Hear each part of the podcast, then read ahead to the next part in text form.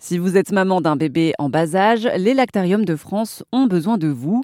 Les lactariums sont des banques de lait maternel liées à des hôpitaux et ils recherchent activement des dons de lait pour alimenter les bébés prématurés. J'ai échangé sur les bienfaits du lait maternel avec le docteur Delphine Lamiro, qui est responsable du lactarium de Bordeaux. Là, j'ai une question qui peut être un petit peu bête, mais qui est quand même importante. Euh, à quel moment de sa vie une femme produit-elle du lait? Après son accouchement de façon euh, tout à fait naturelle. C'est-à-dire qu'en fait, l'allaitement est le prolongement de la grossesse. Donc, après l'accouchement, naturellement, une maman va avoir du lait pour allaiter son bébé.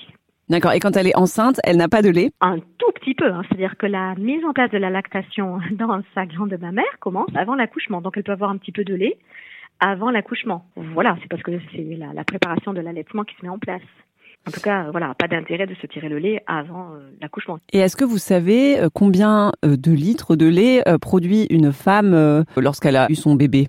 Si vous voulez, on sait hein, qu'une femme qui a une bonne lactation, c'est à peu près 800 millilitres de lait par jour, mais à, partir du 15e jour. Mais bon, cette information-là, en fait, comme le bébé est au sein, on n'en tient pas compte. Si le bébé grossit bien, c'est que la maman a assez de lait, hein, mmh. en sachant que le lait est toujours bon qualitativement, on entend souvent ah ton lait est pas assez riche, ton bébé grossit pas. Non, c'est pas ça.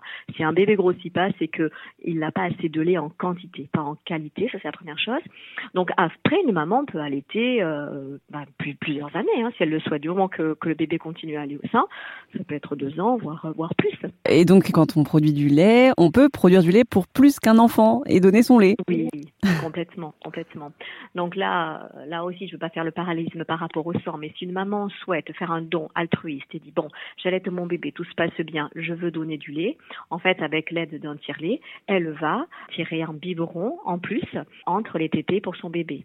Alors soit, voilà, et ça se fait euh, parce qu'on fabrique du lait en continu dans la glande mère, soit une maman éventuellement se dit ah ben tiens j'ai trop de lait, je sais que j'ai trop de lait parce qu'elle a toujours les seins pleins euh, et que bébé grossit bien, donc elle a un excédent de lait qu'elle veut donner au lactarium. Pour donner son lait, comment ça se passe concrètement? Alors concrètement, une maman, donc euh, en fonction des lactariums, on ne fonctionne pas tous de la même façon, mais moi je vais vous parler surtout de notre lactarium, de nos deux lactariums du CHU de Bordeaux.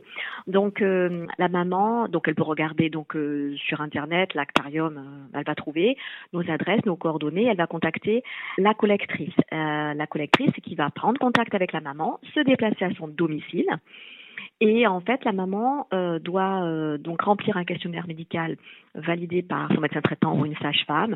Par exemple, il y a quelques contre-indications, c'est un peu comme le sang, hein. le tabac, l'alcool, drogue. Euh, les mamans qui ont été transfusées vont être contre-indiquées au don. Donc déjà, on pose ces questions-là. Et ensuite, elles ont une prise de sang à faire. Donc on donne le kit, l'ordonnance.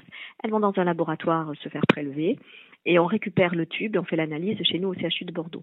On fait quatre euh, sérologies, HIV, hépatite B, hépatite C et HTLV. Et ensuite, donc, euh, avec tous ces éléments, je vais euh, valider la maman, c'est-à-dire dire oui, elle est donneuse. Et à ce moment-là, on met en place le circuit de collecte du lait. Donc, on va donner les biberons stériles.